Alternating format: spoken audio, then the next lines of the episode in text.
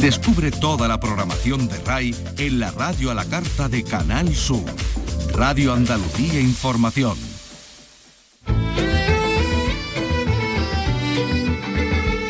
Andalucía es cultura. Con Maite Chacón. Radio Andalucía Información.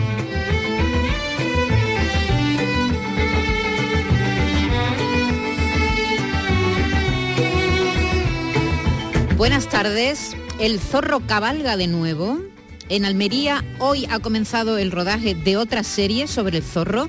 En este caso una producción de France Television protagonizada por Jean Dujardin, el primer actor francés en ganar un Oscar. No confundir con la serie que ya se está emitiendo en un streaming, en una plataforma eh, protagonizado por Miguel Bernardo, el hijo de Ana Duato. No es lo mismo, nosotros hemos estado esta mañana un poco liados y ya lo hemos aclarado todo. No, no es la misma serie. Eh, esta serie que ha comenzado hoy a rodarse en Almería, como digo, está protagonizada por un actor francés de mucho éxito. Fue eh, el protagonista de The Artist, la película muda y en blanco y negro de 2011 que triunfó no solo en los Oscars, sino también le valió al actor el César, el Globo de Oro, el BAFTA y Mejor Actor en Cannes.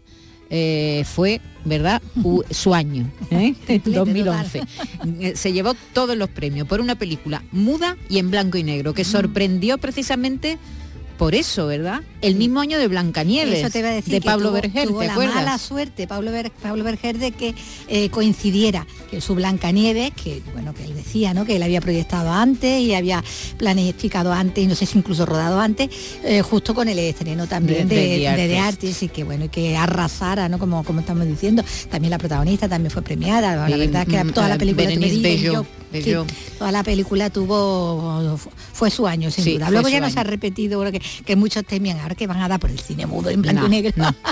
No. se ha vuelto a repetir. Por esa coincidencia ¿no? que se había dado ese año. Pero es verdad que, que, ese año coincidió otra película muda y en blanco y negro, dirigida por un español, protagonizada por Maliber Verdú, que estaba, por cierto, estupenda. Bueno, hoy nos vamos a detener en este personaje, creado por Johnston Macaulay en el año 1919 pero también hablaremos con el escritor Miquel Santiago, que nos presenta su último libro, El Hijo Olvidado, al que la niebla Vicky le ha jugado una mala pasada.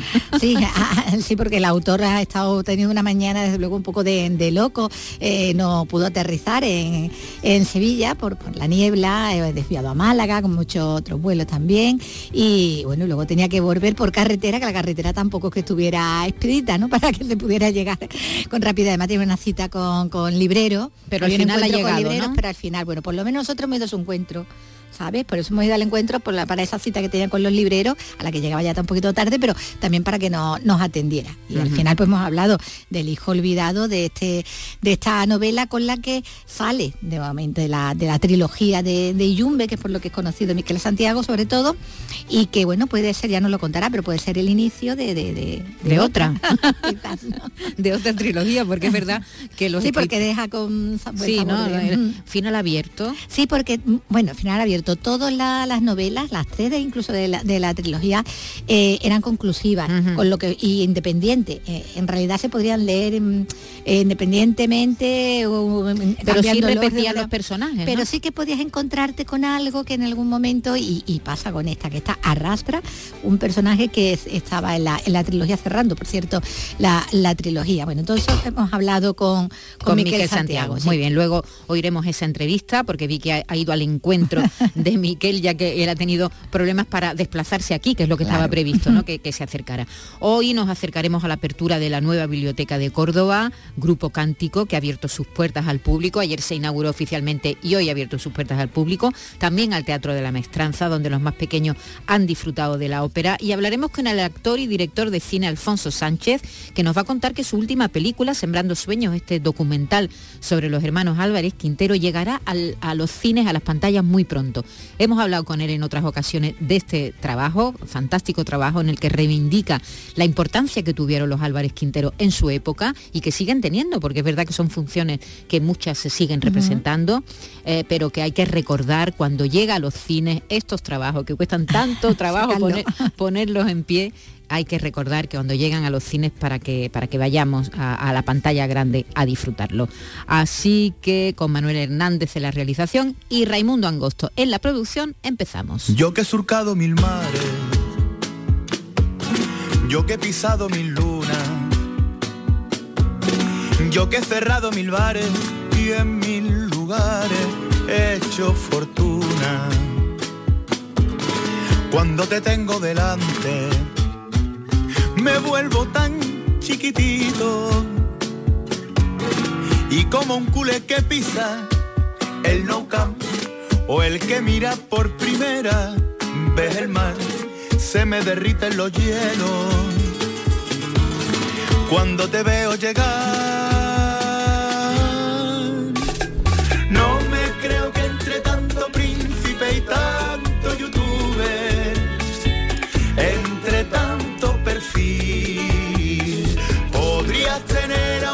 guapetón con palacio en las nubes. Y me eliges a mí, yo que siempre procuraba dejarme una puerta abierta. Y por ahí me escapaba cuando me saltaban las alertas Hoy cierro y tiro la llave, no me voy a ningún me pones a las musas a currar, contigo no me hace efecto la gravedad. Considero tu belleza una falta de humildad. No me creo que entre tanto príncipe y tanto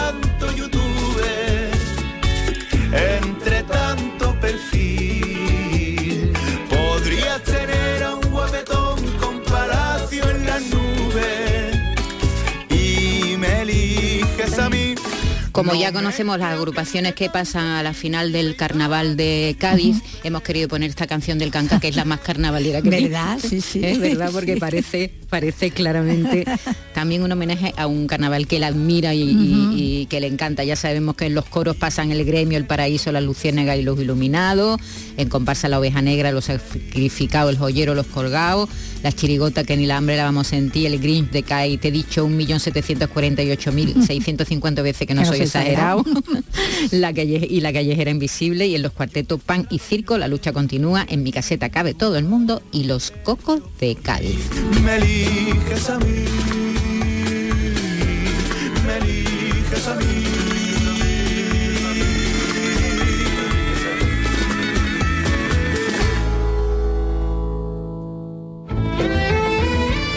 En Radio Andalucía Información, Andalucía es cultura, con Maite Chacón.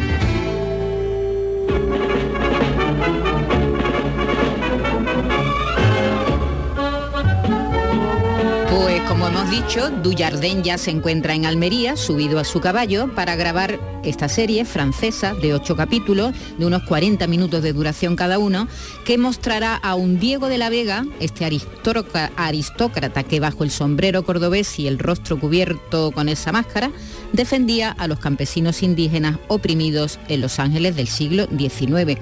Es un, se puede decir, un zorro un poquito más maduro de lo que estamos acostumbrados. Además, lo han hecho intencionadamente y además tendrá que lidiar no solo con los malos de siempre, sino también con una crisis de pareja. ¿eh? Queremos hacer una aventura con un zorro con el bagaje y la edad de Jean Dujardin, que nació en 1972, es decir, que tiene más de 50 años, y no con un jovenzuelo en la piel del héroe de la noche. Eso ha dicho uno de los productores eh, de France Television, que es la productora, la televisión que va a proyectar, que va a emitir esta serie. Eh, se está rodando en el paraje del Chorrillo, en la Sierra de Alamilla, el mismo enclave que acogió el rodaje de Exodus de Ridley Scott o Juego de Tronos. Allí se ha construido este poblado de estilo mexicano que recrea los escenarios por donde cabalgaba con su máscara, su sombrero y su látigo Diego de la Vega, el personaje creado por el escritor Johnson Macaulay en 1919, que sigue muy vivo. Este señor era un escritor de revistas conocidas como Pulp, Pulp, Pulp, es decir, baratas y de baja calidad. Y fue allí donde nació el personaje en la historia que se llamó La maldición de Capistrano. Por cierto, el mismo lugar donde nacieron pues, personajes como Tarzán o Conan, por ejemplo. El personaje del zorro forma parte de un movimiento artístico y arquitectónico que se llamó Renacimiento Virreinal Español, que lo que hacía era valorar la herencia española de California a la vez que denigraba el periodo que siguió a la independencia de México y que precedió eh, después de la independencia y antes de que llegara de la invasión estadounidense. Y, y, lo que hacía este movimiento era presentarlo como un periodo de decadencia, de desorden, donde había mucho pillaje, muchos bandidos. En el año 2020, eh, en el año 2020 no, en 1920 se estrena es decir, un año después de que se publicara Vicky, se estrena la película la primera película basada en el personaje que fue protagonizada por el mejor espadachín del momento. Claro, el que había sido el ladrón de Bagdad también, por ejemplo, ¿no? Es Douglas Fairbanks, que además, bueno, pues estaba muy, era toda una estrella, ¿no? En ese Hollywood todavía silente, pero con mucha, con mucha acción. Él era eh, un galán muy dúctil, que se prestaba mucho a, lo físico, ¿no? A, como dice, ¿no? A, esas escenas de, capa y espada, pero también incluso a la, a la comedia, sin necesitar palabras, solo gesticulando con esa sonrisa eh, cautivadora debajo del bigotito totalmente perfilado, ¿no? Y, con el pelo eh, engominado y con los rizos ahí contenidos, ¿no? una película de 1920 que, es muda y que tenía esta música que estábamos escuchando. Esta, música que estamos escuchando y que revisándola esta mañana nos hemos dado cuenta de por qué han elegido a Dujardin, ¿verdad? Porque es que se parece físicamente, porque tiene los gestos también, sobre todo esos, esos gestos que decía, ¿no? De donde se le veía ese puntito eh, canalla encantador, ¿no? Pícaro, de pícaro, exactamente, seductor, eh, que era capaz, bueno, de, eh, hacer una trazada, y, pero mm, como que se le perdonaba, ¿no? Y ese, y ese aire, bueno, de Latin Lover, ¿no? Que, le, que tiene el personaje de, del zorro, pues lo tiene también Yadi Jardin, lo desplegaba también en The Artist, y además mm, con esas mímicas, con esa gestualidad corporal que tenía en la película, donde claro, como era un actor de cine mudo, claro. Eh, queda ahora mismo muy, sería muy reconocible y él se habría inspirado seguramente en la imagen de, que proyectaba Douglas Fairbanks, ¿no? En películas como esta, como El Zorro. Con lo cual se cierra como, como un círculo y parece el intérprete ideal, ¿no? Sí, sí, viendo, viendo la película, si tienen oportunidad de buscarla y de verla, uno recuerda perfectamente a, Dujardin en The Artist, con lo cual igual...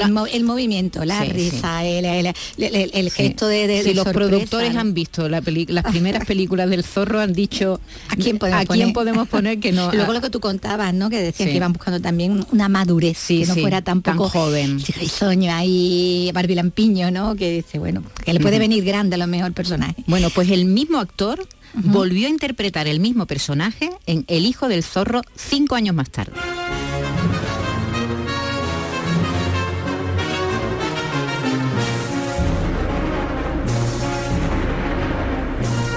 Y esta es la banda sonora de esta película. Según la base de datos del cine y MDB, hay 45 producciones que yo creo que ya se ha quedado corta porque no están incluidas estas últimas, protagonizadas por el personaje entre cine y televisión, de todos los países, ¿eh? sobre todo de Estados Unidos, México, Italia y España. Y precisamente, pues en 1998, nuestro actor más internacional se metió en la piel del zorro y lo bordó.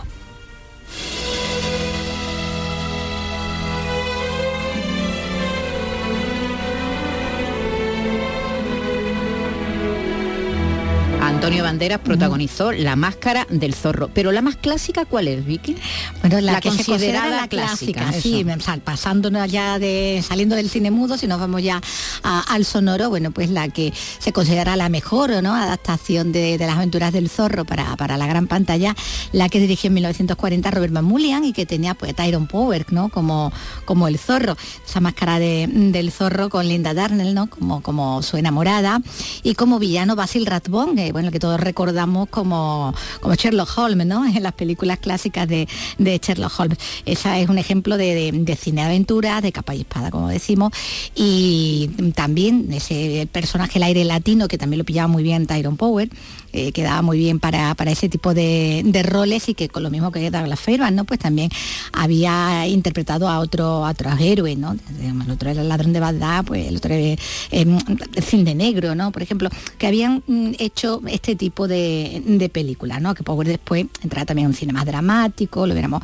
con con Testigo de Cargo, pero sí que en sus inicios sí tenía ese, eh, seguía la senda, ¿no? De, de, la carrera, por ejemplo, de, de Fairbanks. Y decías tú lo de la la televisión en el año 57 había una serie mexicana que se veía muchísimo y que influyó mucho también en, el cine de aventuras posterior. Y en los 90 recuerdo una serie del zorro en la, en la tele los años 90, en que la protagonizaba ese actor Duncan Redger, que era el que hacía, no sé si os acordáis, los últimos días de Pompeya, él era el gladiador aclamado por todo, por todo el público en Pompeya, en la arena, Lidon, Lidon, que le gritaban cada vez que salía a, luchar. Bueno, pues él, encarnó y, muy bien también, porque era muy bien eh, eh, físicamente el personaje del zorro en esa serie que, bueno, que se veía mucho eh, en los años 90. y luego en los 90 llegó una parodia claro, a la tele, a la cine. en el año 1996 en Japón hicieron hasta un anime ¿eh? una, película animada protagonizada por el zorro. Y como decía Vicky, en el año 1981, George Hamilton se metió... 80, George Hamilton se metió en la piel del personaje en una parodia que en España se tituló Esos zorros locos, locos, locos.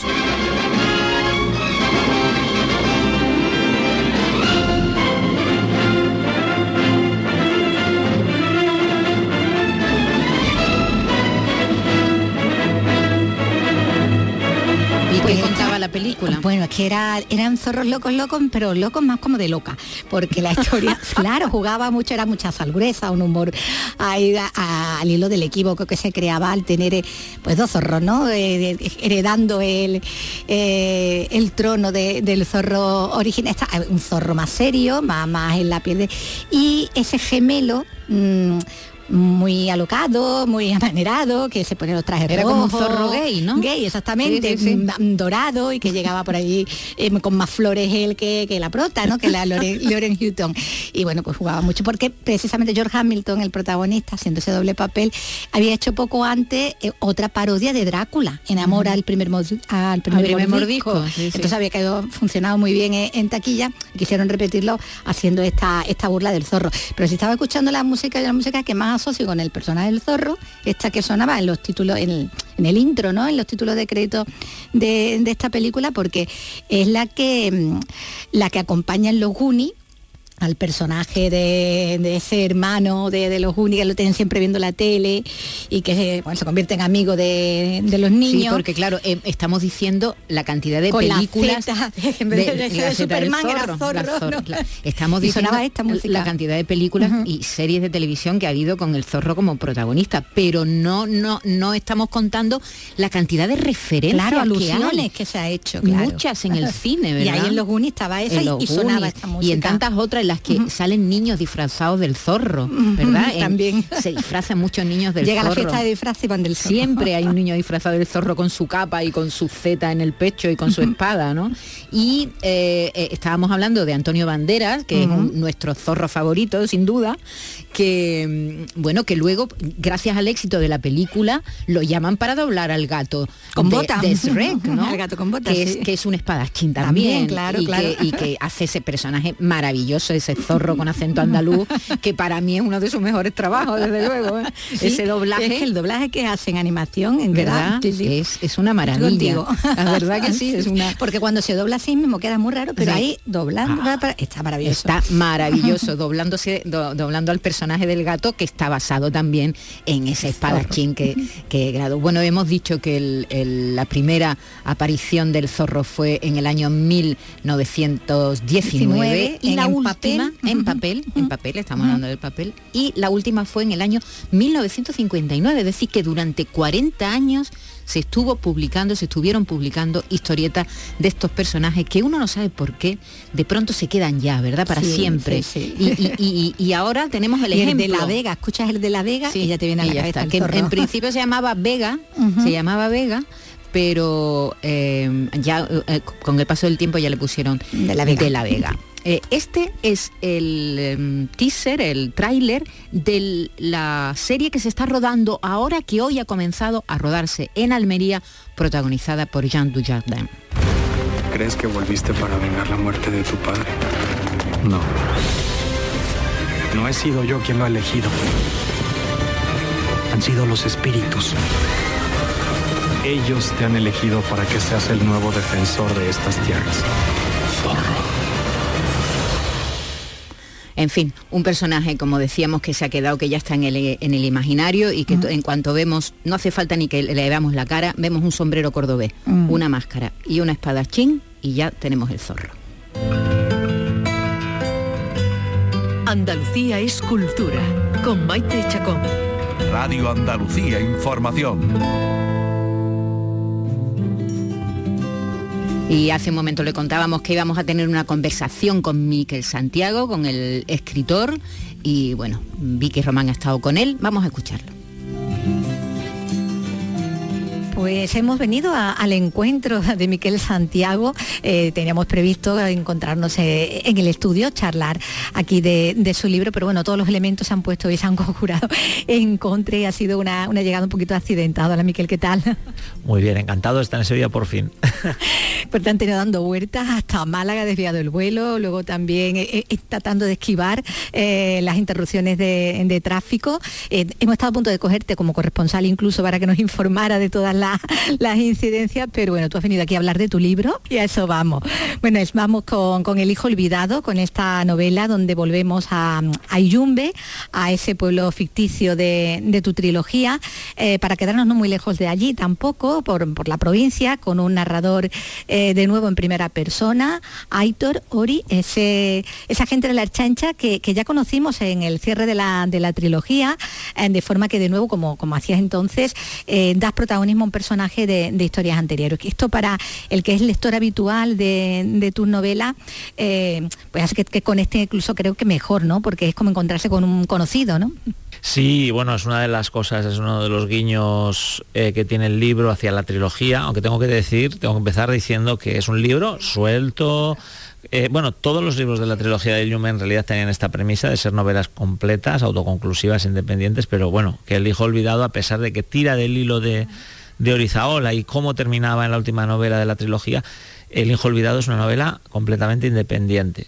Pero sí que precisamente porque nos vamos de Illumbe, que vamos a dejar Illumbe un ratito tranquilo, después de... Recuperándose. De, eso, de tanto asesinato y tanto crimen, nos vamos a una zona de Vizcaya que está más cerca de Bilbao, que es eh, Uribe Costa, la zona de Sopelana, eh, el Munguialde, en la parte interior de Vizcaya, eh, pero conservamos a este personaje de la trilogía, también algunas guiños y cosas de la trilogía, pero nos embarcamos en una aventura completamente nueva, en un, universo que sigue siendo el País Vasco, eh, sigue teniendo, en el caso del Munguialde del Interior, que está muy presente en esta novela, ese encanto por las carreteras sinuosas, los barrancos profundos, los lugares eh, intrincados y recónditos que tiene, que tiene esa zona del País Vasco concretamente. Y esto, por supuesto, favorece mucho a toda la trama que van a leer los lectores. ¿no? Está muy relacionado con, toda la geografía de que, rodea la novela. Sinuosa, ¿no? Sinuosa, como, como las carreteras, hasta con lugares de peregrinación también. Ahí, totalmente, totalmente. Bueno, esto está basado en la realidad. Allí tenemos una virgen que yo la he renombrado en, el libro. En, la real es la Virgen de, Umbe, en el libro es la Virgen de Lauquiz, que está en Lau. Y es cierto, la, es producto de varias apariciones de, hace muchísimos años, hay una, adoración allí y, hay un manantial y un agua, un agua que se supone que es sanadora, con lo cual, si ustedes quieren ir a Vizcaya a probar suerte, ahí está la Virgen de Umbe. Bueno, pues a esos parajes a donde nos vamos con esta, con esta aventura eh, que decimos protagoniza este, este agente eh, mm, que viene, como decías, del cierre de la, de la trilogía, eh, como que él coge el protagonismo, como le pasó a Nerea, a Ruti también, eh, que está presente aquí también desde la ausencia, porque aquí no la vemos, pero siempre la está recordando eh, el protagonista, bueno, porque ahí había un amor platónico también, un, estado de enamoramiento, aunque él aquí no pasa por su mejor momento, eso hay que decirlo, cuando se nos presenta, eh, ni vital ni laboral, pero sobre todo familiar, y de hecho la familia las relaciones familiares es el gran tema, ¿no? Aquí en, esta trama que tiene, bueno, pues como implicado, en el, principal implicado en el caso que le va a tocar investigar a su sobrino, ¿no? Eso es, la novela comienza, bueno, realmente tengo que decir, la, comienza, la novela comienza, la acción comienza en la página 1, porque lo primero que vamos a ver es que Orizaola recibe una llamada, le está dándose un paseo por la playa, vamos entendiendo que no está en su mejor momento de salud, pero recibe una llamada que es como un jarro de agua fría. Su hermana, Mónica, le habla de, de, su hijo, de Denis, que es el sobrino de Aitor, que está en un calabozo en la comisaría de las Chanchanguecho, acusado ni más ni menos que de un asesinato. Eh, este es el jarro de agua fría, sucede en la página 1, ¿no? directamente, y, ya comienzan las peripecias de, este hombre, que es un policía que está de baja, como tú bien dices, pasando un momento grave de salud, eh, por, precisamente por el final entre los muertos. Sentimentalmente también vemos que Nerea Ruti está desaparecida y no decimos nada más, ya veremos, ya lo leerán los lectores y sacarán sus conclusiones los que sepan algo más, porque se leyeron el otro libro pero digo, no es necesario saber nada, pero bueno, sí que es el punto de partida. Mm, y, también laboralmente, también está en un momento muy conflictivo. Total, que con todo esto encima y todos estos problemas, le surge este pequeño, como decimos, marroncito familiar de vete a ver qué ha pasado con Denis. Él según llega a la comisaría de Guecho, ya se va a encontrar una fricción, porque cada vez es un policía de baja que no pertenece a esa comisaría, que además está de alguna manera haciendo valer su posición para mm, entrar en la investigación de otras personas siendo el tío, ¿no? Es una cosa muy incompatible que ahí también le echan en cara en ese momento. Pero bueno, Orizaola, como es un tipo muy, muy fuerte y muy. Y además este tema ya veremos por qué también es muy importante para él, consigue hablar con Denis y de esa conversación descubre o ya empieza a intuir de que hay un error. Denis, él dice que es inocente él ya, Orizaola, en una pequeña observación de, la zona donde ha sido detenido, ya empieza a ver irregularidades, cosas que le, le, hacen, le chocan, y entonces eh, decide que, algo está mal, que efectivamente que a su sobrino lo han entrampado. El problema es que no sabe por qué. O sea, el problema es que no tiene ni idea de por qué le han hecho semejante trampa. Y adivinar el motivo profundo de esto es el primer objetivo de Orizaola, nada más comienza el libro. Te estoy hablando de la página 12. Entonces, la novela empieza ya en peripecia, empieza en aventura, empieza en acción y va a ser una novela que tiene ese ritmo eh, de principio a fin. Bueno, esto es lo que no, nos vamos a encontrar, como dices, de principio a fin, ¿no? Con todo este, con este ritmo. Decía lo de la, familia, la importancia que tienen las relaciones familiares, eh, porque él va a llevar a lo largo de la novela esa sensación de, culpa, de no haber estado cuando quizás debía, ¿no? Eh, que teme que se pueda reproducir también con sus hijas ahora que se ha separado y las va a ver menos, ¿no? Eh, que comparte ese sentimiento de culpabilidad incluso con su hermana, con la madre del joven, ¿no? Porque está ahí esa idea de que en algún momento los hijos, si los olvidamos, si los apartamos un poco, se pueden quedar expuestos a muchos peligros, empezando también por sus propias decisiones que también pueden tener mucho que ver ¿no? en lo que pueda venir luego. ¿no? Totalmente, o sea, lo, has, descrito muy bien. Eh, todo, vamos a decir, todos los niveles familiares que tiene la novela, ¿no? Denis, como aquel sobrino que fue su hijo en su día, que de ahí viene el título de la novela, ¿no? Aquel hijo que él, pues, por cosas de la vida se, se alejó, que ha ido dando tumbos, que ha sido un poco bala perdida, un chico inteligente, sensible, pero que no ha encontrado el camino, no ha encarrilado. Entonces eh, se ha ido pegando golpecitos contra las esquinas, no es un delincuente, que eso es lo primero que por eso no creen que haya podido ser él. Eh, y, pero claro, Aitor está como en deuda por esto. Él siente que este chico, él tenía que haberle agarrado antes, amarrado y ayudarle a centrarse en la vida. Y ahora que está en la cárcel, pues decide que es lo que tiene que hacer. Es el gran revulsivo además de una situación de él misma, un poco depresiva, un poco eh, en ese piso de playa en el que está viviendo como hombre, divorciado, etc. Que esto es otro tema que tú has señalado perfectamente que le agobia, ¿no? La relación, la custodia con sus hijas, con su trabajo de policía, con los recientes ataques que ha sufrido, la jueza de la custodia, claro, no confía en él, nadie, ni siquiera él confía en él. Entonces, ¿pero qué hace? Él quiere ser padre, quiere tener a sus hijas en casa. ¿Cómo lo va a hacer? Esto es otro problema que se le acumula en la novela.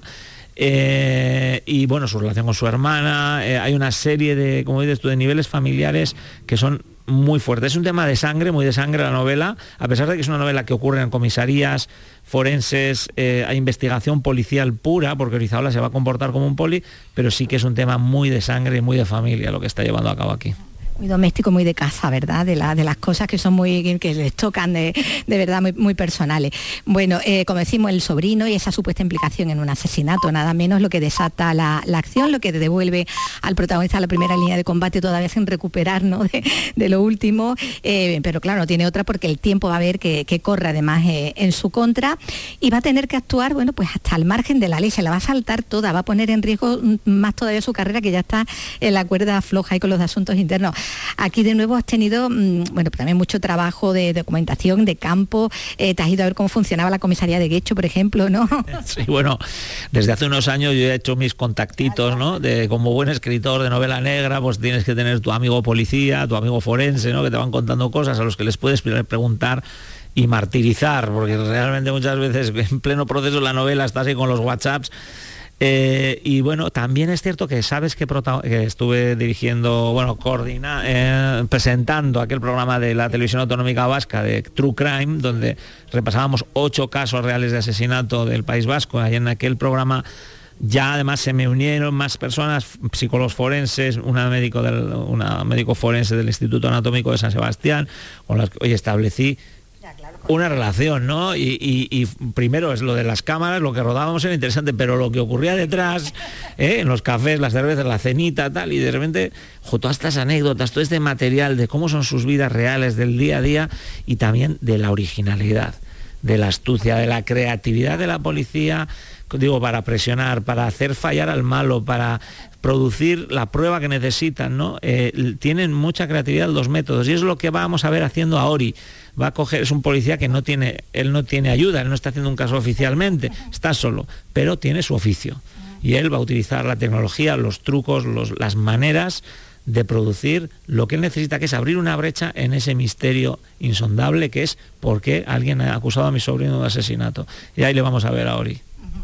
Ahí le, vamos a ver, eh, hacía referencia a ese programa de la televisión vasca, Los Siete Pecados Capitales, y hay un guiño ahí, también aquí con unos periodistas de investigación que aparecen aquí en la, en la novela. Sí, bueno, para, yo creo que un escritor tiene que coger todo lo que son aventuras interesantes y de ahí sale material, ¿no? Y para mí presentar el programa, además de participar en el mundo de la televisión, de la comunicación, que para nosotros es un mundo que conocemos por esto, por las promociones, pero no, no entramos en él, no entramos en él. Y, pero ahí yo entré y me gustó, me pareció interesante y efectivamente hago muchos guiños al programa. De hecho, hay mucha trama relacionada con el programa, de personajes del programa que, que tienen algo que ver con la trama.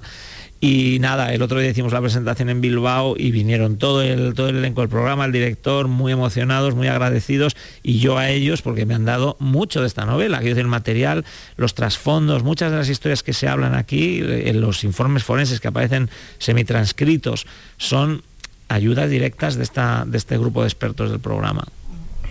Bueno, pues eh, enseguida vamos a ver que como, como le dictan al protagonista la intuición y el corazón, que eso los tiene trabajando siempre a, tope, el muerto que le quieren endosar al sobrino es solo la punta del iceberg de algo bastante gordo y en una trama de, conspiraciones en la que del primero que el protagonista desconfía es del responsable de, la, investigación, lo que hace que, sus propias pesquisas choquen con ese muro eh, que es el mando, esa autoridad que, que encarna, es que tiene que ir contra la ley casi. Sí, aquí claro la gran pregunta es quién vigila al vigilante, ¿no? Cuando estamos en un caso de como este, ¿no? Eh, donde hay una serie, donde, han aparecido unas pruebas, unas, pruebas, unas evidencias incriminatorias que no dejan lugar a duda, que se ha presentado el caso a un juez y el juez tampoco tiene ninguna duda, está todo claro, clarineta, hay un testigo, hay unas pruebas, pues que este chico debe ser culpable, ¿no? ¿Y quién te queda, ¿no? En ese, en ese aspecto. ¿Quién te queda en ese momento? Pues tu familia. Tu familia va a hacer por ti lo que no haría nadie más ni el, ni el que en teoría te tendría que proteger, que en este caso es la policía, sobre la cual también hay ciertas dudas, hay ciertas sospechas. ¿no? De esta situación de agobio, de agobio, es decir, ¿cómo podemos sacar a este chaval de, de este atolladero? Es que no a nadie le va a ayudar, solo, solo nosotros. Tiene la suerte de que su tío es policía. Y es porque si su tío no fuese policía, este chico estaría perdido. Está condenado, se puede dar ya por, por condenado. Bueno, como decimos, el protagonista, el narrador, te va, se va a tener que buscar otros aliados dentro y fuera de la comisaría dentro y fuera también de la ley. Eh, y en esos dos mundos él se mueve bastante bien porque tiene mucho don de gente, ¿verdad? A ver, es un policuo curtido, lleva muchos años y como tú has dicho, ¿no? Pues tiene amigos en un lado de la ley y en el otro también. Él hace su pequeño mercadeo de favores y de información con sus contactos en el subsuelo, ¿no? en el AMPA. Y esto también va a ser algo que él va a hacer, va a descender a, a, esos infiernos en busca de información, en busca de ayuda, porque cuando no puedes encontrar tus alianzas en el lado, vamos a decir, bueno, pues igual lo tienes que buscar en el malo. No se suele decir que hay que tener amigos hasta en el infierno, ¿no? Pues esto es lo que tiene Ori, tiene muchos amigos en el cielo y en el infierno. Bueno, y tiene eh, también una gran afición por la música, que es algo que bueno que comparte con, el autor, que comparte contigo, ¿no?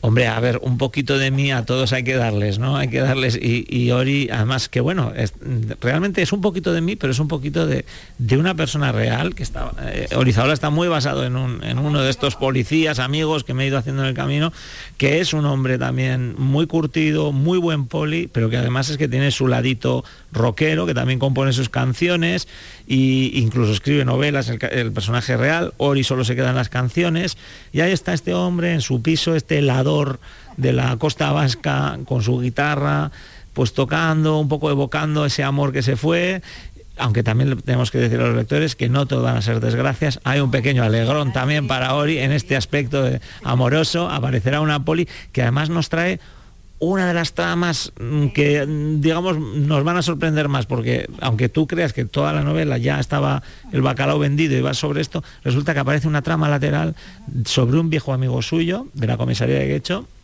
que ha muerto en unas circunstancias, vamos a decir, discutibles, y esta chica, Olaya, que aparece de pronto, a propósito del caso de Denis, pero también con esta historia. Ella también está interesada en investigar qué le ocurrió al amigo de Izaola. Y por eso digo, es una novela que tiene es intrincada, vamos a decir, es intrincada, yo creo que es rápida de leer, pero crea una expectativa muy alta de cuántas preguntas va, tiene que resolver Miquel. ¿Lo va a conseguir? ¿No lo va a conseguir? Ya veremos. Bueno, con ese personaje tenemos ya ahí la, trama sentimental, la, parte, bueno, mm, aunque él también manifieste sus momentos de desconfianza, ¿no? Y decías antes, ¿no? Lo de ese, amigo que, había muerto en extrañas circunstancias, eh, está ese amigo que inspira, ese amigo eh, que inspira al personaje, de, al, protagonista de, de la novela. Hablamos de, amistad porque y lo mismo que la familia, decíamos que es un pilar muy importante en esta trama, también lo es la amistad. Aquí hay muchos lazos de amistad entre los diferentes eh, personajes, amigos y amigas que vemos que se apoyan y, que sufren en la adversidad ¿no? del otro. ¿no? Sí, además de lo que es puramente los lazos de sangre y las, los, favores debidos en familia, ¿no? Eh, vamos a descubrir cómo muchos personajes del entorno de Ori reaccionan también a su bonomía, a su bondad. Orizaola de alguna manera también inspira, ¿no?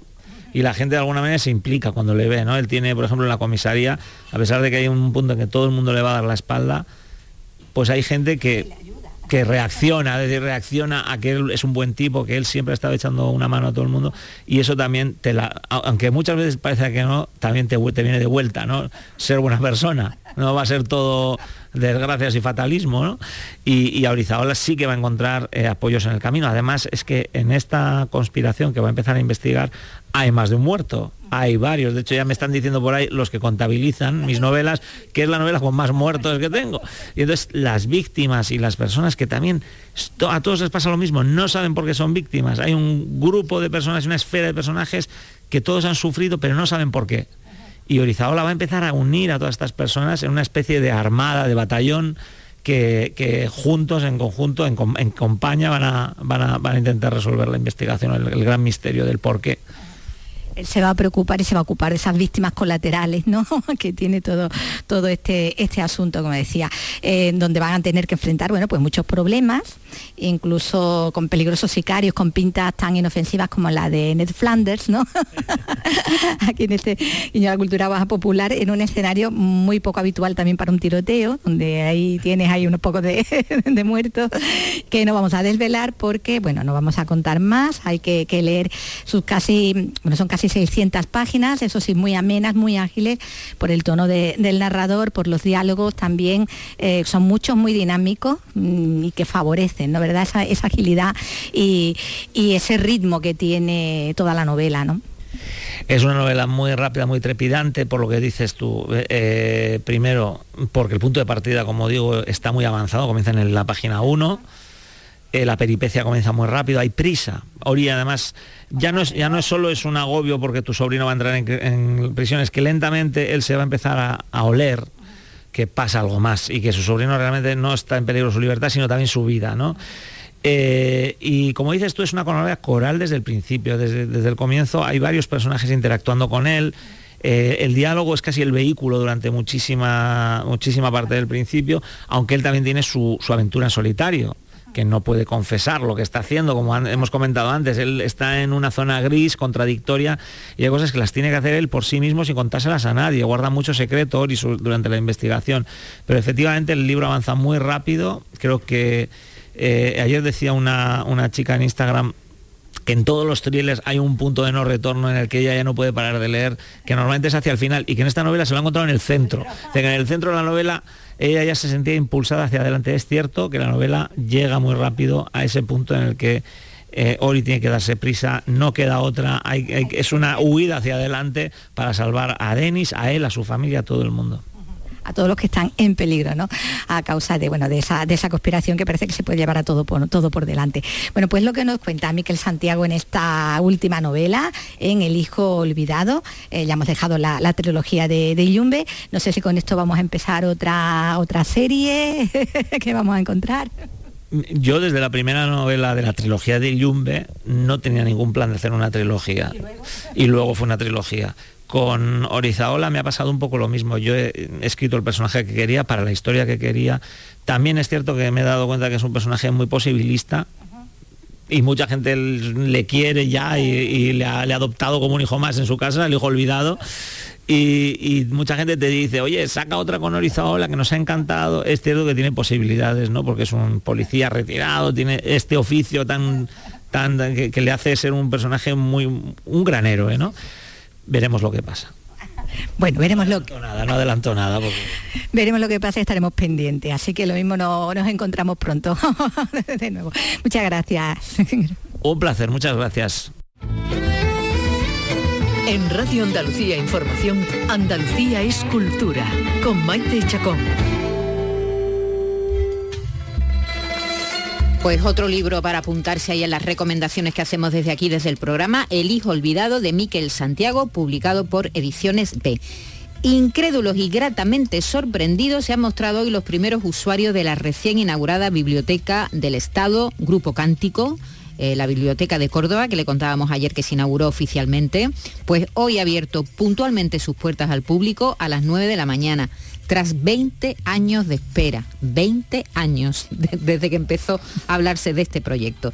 Eh, ha, sido un goteo incesante, sus más de 7.000 metros cuadrados han ido recibiendo las visitas de docenas de estudiantes que buscan este espacio, un espacio de concentración en un entorno vegetal envidiable. Allí ha estado nuestra compañera Mar Vallecillo. Y es que junto a estas punteras instalaciones en las que se mezclan el papel tradicional y lo último en nuevas tecnologías, se levantan los jardines de agricultura con la sola separación de cristaleras que confieren al lugar el ambiente deseado de concentración que requiere la lectura o el estudio. Las primeras impresiones no se han hecho esperar. La verdad es que me ha parecido bastante bonita, teniendo en cuenta los ordenadores que hay bastantes, el espacio que es muy amplio y las vistas que dan al parque y tal, es bastante bonito, sí. En la puerta de entrada en plena calle una novedad ya nos avanza los elementos tecnológicos que alberga el edificio, un dispensador automático de libros. Eh, yo creo que es para mm, recibir libros o coger libros, ¿no? Que quieras de la biblioteca y te lo ponen por ahí. Solo media hora después de su apertura, en la sala de estudios Ramírez de las Casas de Za, pocos asientos quedaban libres, los primeros en ocuparse, los ubicados junto al parque. Eso si consigo un sitio delante de esas ventanas para hacer el TFG, me siento ahí. Pero no todos han tenido la misma suerte. Yo sin falta algún, alguna persiana o algo, o algo así, ¿no? O cuando dé el sol por la tarde. Mm. Y bueno, bien. Mm, bien, está chula. Me pensé que iba a ser más grande la sala de estudio, pero bien. Pues la vista es estupenda. Oh, muy bien, muy grande, muy amplia. Está muy bien. A ver, por fuera se veía grande, pero parece más grande, por- o sea, no, parece más pequeña por fuera que por dentro. Nos han estado enseñando un poco las instalaciones y se ve bastante bien, bastante moderna. Divididas en cuatro plantas, las instalaciones cuentan con un fondo documental de 240.000 unidades. Están equipadas con sistemas de última generación que facilitan la interacción y el acceso a la información, lo que las hace punteras dentro del ámbito de las bibliotecas públicas. Libros, todo tipo de material audiovisual, incluyendo videojuegos, salas de estudio, lectura y zona infantil, son parte de la oferta de este nuevo centro que también albergará eventos. El primero en marzo, acogiendo el Consejo de Cooperación Bibliotecaria. Y el Teatro de la Maestranza de Sevilla coge estos días sesiones de la Ópera El Barbero de Sevilla para escolares, alumnos y alumnas de centros de varias provincias andaluzas que hoy han disfrutado de esta obra de Rossini y con los que ha estado nuestra compañera Isabel Campos. Una coproducción del Teatro de la Maestranza y el Real Teatro de Retiro de Madrid, adaptada a familias y en esta ocasión a niños y niñas que se acercaban así a la ópera. Eh, había un cantante que se llama El Conde que se enamoró de una niña que se llama Rosita, Rosina o algo así. Y al final solo un piquito, sí. Me ha gustado la música y mi personaje favorito que ha sido Fígaro. Una forma también de aprendizaje muy útil. Pues la verdad que son muy interesantes y es la mejor forma de irlos acercando a lo que es la música clásica y en este caso a la ópera. La. Entiendo que para muchos de ellos la primera vez que han venido al Teatro de la Maestranza, venimos de Mairena y aunque están acostumbrados a, a venir a Sevilla, pero al teatro entiendo que muchos no han venido y a la ópera menos. Las sesiones para escolares se repiten la semana que viene en el Teatro de la Maestranza de Sevilla. Andalucía es cultura, con Maite Chacón. Radio Andalucía Información. Y tras su paso por los festivales llega a los cines, además en un evento muy especial el día 14 de febrero, Sembrando Sueños, el documental sobre los hermanos Álvarez Quintero dirigido por Alfonso Sánchez, que ha sido además premio imaginera del Centro de los Estudios Andaluces 2023. Así que el día 14, apúntenselo, apúntenselo por ahí, va a haber un evento especial en el Cine Cervantes de Sevilla, recientemente reinaugurado, y al día siguiente llegará ya a los cines. Vamos a hablar con su director, Juan Alfonso Sánchez. Buenas tardes, Alfonso.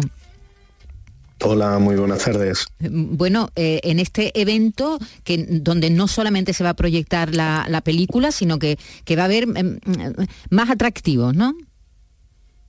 Sí, va a ser una tarde-noche muy especial porque vamos a proyectar el documental y después vamos a hacer un sainete, eh, la filosofía alcohólica, que es una de las piezas, eh, yo creo que cumbres de la obra de, Serafín y de Joaquín Álvarez Quintero, además un texto que la gente no conoce mucho. Y, luego tendremos una, tertulia, una charla con, con el público que le apetezca quedarse. Ajá, muy bien. Bueno, hay que recordar que vosotros antes de la película ya estabais eh, encima del escenario haciendo eh, representaciones de obras de Quintero, ¿verdad? De los Quinteros. Sí, parte de ahí un poco el hecho de que hayamos hecho el documental del descubrimiento que hicimos sobre la obra de los hermanos Álvarez Quintero cuando nos metimos en ese homenaje auspiciado un poco por, eh, por Arturo Pérez Reverte. Y, parte del descubrimiento y, del, y, y, de, y, de, darnos cuenta del prejuicio que teníamos sobre la propia obra de los Álvarez Quintero, la cual no conocíamos porque eh, desde la propia academia, desde la propia enseñanza ya nos habían eh, metido ese prejuicio ¿no? cuando estudiábamos y, y, ha sido un viaje maravilloso, la verdad. Uh -huh. Y eso precisamente es una de las partes fundamentales del documental. Nacimos entre espigas y olivares. El uno esperó al otro en la lactancia y en el primer pinito de la infancia ya escribimos comedias y cantares. Después, libros y novias y billares memorias que ilumina la distancia, luego una juventud cuya fragancia envenena agobios y pesares. Fuimos cuanto hay que ser, covachuelistas, estudiantes, diablillos, editores, críticos, pintamonos, retratistas, y hoy como ayer, sencillos escritores que siguen a la luz de sus conquistas sembrando sueños porque nazcan flores. Hay claramente una distinción entre el gran éxito popular y la desconfianza de una parte de los intelectuales. Estos sentimientos y estas ideas nos han valido, entre burlas y veras de algunos, el calificativo de optimistas, que tal vez se nos echa al rostro como si se tratara de un defecto o de una flaqueza. Otro, por ejemplo, que también despreciaba un poco la forma de los Álvarez Quintero era Luis Cernuda.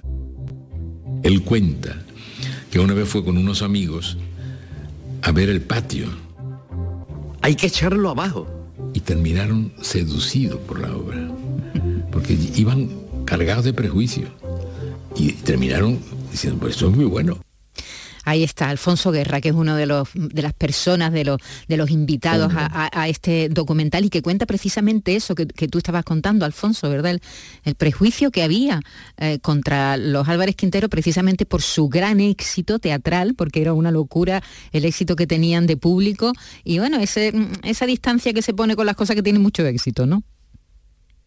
Sí, influyeron muchas cosas, influyó el propio éxito, influyó el hecho de que hicieran comedia, que siempre ha sido un género un poco considerado menor, pese a ser extraordinariamente difícil y además el que más engancha con el espectador, y también por motivos políticos, porque de repente eh, les cayó una losa encima de estar de alguna manera adscritos al régimen franquista, de ser franquistas, ¿no? que su obra fuera franquista, tuviera una connotación política franquista, nada más lejos de la realidad. Ellos eh, son previos a, que Franco instaure la dictadura en España, eh, no tenían para nada una, connotación política en sus obras, pero eh, esas cosas ocurren a veces en, la historia, desgraciadamente, y caen sobre, sobre gente que no tenía nada que ver, que eran dos humanistas que por lo que abogaban era por la felicidad y por el amor, ¿no? Alfonso, ¿habéis notado? ¿Se ha acercado, se han acercado a vosotros pues, eh, personas, nuevas generaciones o gente más mayor que ha redescubierto, gracias a vuestra documental, a, los Álvarez Quintero? Eso es lo más bonito, que cuando la gente ha visto el documental, aparte de que es un documental que provoca mucha emoción en el público y que está está muy pensado para que el espectador se divierta y se lo pase bien, eh, nos dan las gracias por haberles descubierto una pieza fundamental de nuestra historia, de nuestra idiosincrasia, de, nuestro, de nuestra cultura andaluza y española, evidentemente. Y, y como bien dice, gente de todas las generaciones, gente joven, gente mayor, eh, un, momento muy bonito que un catedrático de literatura se acercó y nos dijo, si estas obras, en vez de llevar la etiqueta de, los Álvarez Quinteros, llevaran el sello de Shakespeare, estarían... Se ha cortado, parece, ¿no? Se ha cortado la comunicación con Alfonso. ¿Está ahí? ¿Estás ahí, Alfonso? Si está, no lo oigo. No sé si se ha cortado o, tenemos ah, en este momento un problema de cobertura, puede ser también. Vamos a volver a hacer la llamada por si acaso. Pero bueno, mientras retomamos la conversación con Alfonso, os voy a contar que el día 14 en el Cine Cervantes, que está, se ha vuelto a, inaugurar en Sevilla, habrá este pase de la película con lo que nos contaba Alfonso. Va a haber un, sainete, se va a representar un sainete y, después va a haber un coloquio eh, con el público. Y el día 15, al día siguiente, va a llegar la película a los cines, tras su paso por los festivales y este premio Imaginera 2023 que, que le ha otorgado el Centro de Estudios Andaluces. Y va a estar en los cines Metromar en Sevilla, en La Loma en Jaén, en los cines Rosaleda en Málaga, en los cines Las Salinas de Chiclana, en Jerez Multicine y en Huelva, concretamente en La Palma del Condado. ¿eh? Esos son los cines donde eh, podemos ver eh, la, película. Así que Sembrando Sueños, para pasar, la verdad es que tenía razón Alfonso, es una película muy emocionante y que un poco como que nos vuelve a, conectar ¿no? con ese teatro popular, pero también culto. de los hermanos Álvarez Quintero. Bueno, no podemos retomar la conversación con Alfonso, no pasa nada. Vamos a recordar que eh, em, estábamos contando mm, actividades que tienen que ver con, que, se desarrollan hoy en Andalucía. Y este jueves ha arrancado en Málaga el mm, festival que se llama así, Málaga de Festival, la cita que precede al Festival de Cine Español del próximo mes de marzo Durante todo el mes habrá más de 125 actividades por el centro y por los barrios de Málaga, que están vinculadas a las distintas categorías artísticas en las que se estructura toda esta programación. Comienza esta noche con la actuación de Juno, nos lo cuenta nuestro compañero Eduardo Ramos. La edición de 2024, que se celebra del 9 al 29 de febrero, invita a la reflexión en torno a dos ejes, la cultura como alegría y las edades no productivas, infancia y vejez, que están viéndose especialmente afectadas por el actual modo de vida. Escuchamos a Cristina Consuegra, que es la coordinadora de Málaga de Festival. Tenemos ciento, más de 125 actividades que se mueven por toda la ciudad durante 22 días, que mueve al tejido cultural profesional de la, de la ciudad, el propio, y el de fuera, que eso es muy interesante. Llevamos ya varias ediciones eh, generando esas sinergias tan necesarias con lo que se hace aquí en Málaga junto con lo que se hace fuera y, bueno, son 22 días también de, pensar, de una invitar al pensar el, la sociedad. El MAF que acoge las actividades previas al Festival de Málaga comienza esta noche con la actuación de Juno, el grupo musical liderado por la cantante jienense Zara que actúa en el Cine Albeniz a partir de las 8 y media de la tarde.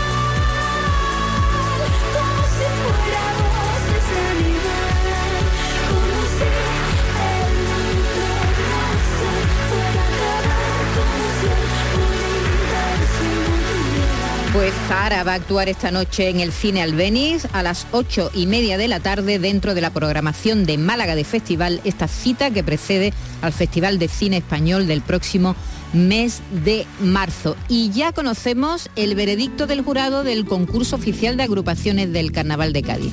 Anoche fue lo que se llama la noche de los cuchillos largos y mañana será la final en el Teatro Falla. Y hoy otra gran final, la de Romanceros en la final de mañana estarán pues, todo, todo esto que nos cuenta Lorenzo Benítez. En la final de mañana estarán los coros El Gremio, El Paraíso, Los Luciérnagas y Los Iluminados. Las comparsas La Oveja Negra, Los Sacrificados, El Joyero y Los Colgados. Las chirigotas que ni las hambre las vamos a sentir. El Grinch de Kai. Te he dicho 1.748.654 veces que no soy exagerado. Y La Callejera Invisible. Tres cuartetos, eh, punk y circo. La lucha continúa. En mi caseta cabe todo el mundo y Los Cocos de Cádiz. Hoy será la final de romanceros con 10 representantes de esa modalidad, los que estarán en el escenario del teatro y recta final de un concurso para una ciudad que se prepara para la llegada de miles de personas este fin de semana para escuchar las coplas en la calle. De momento nos quedamos con una agrupación de las que no pasó anoche a la final.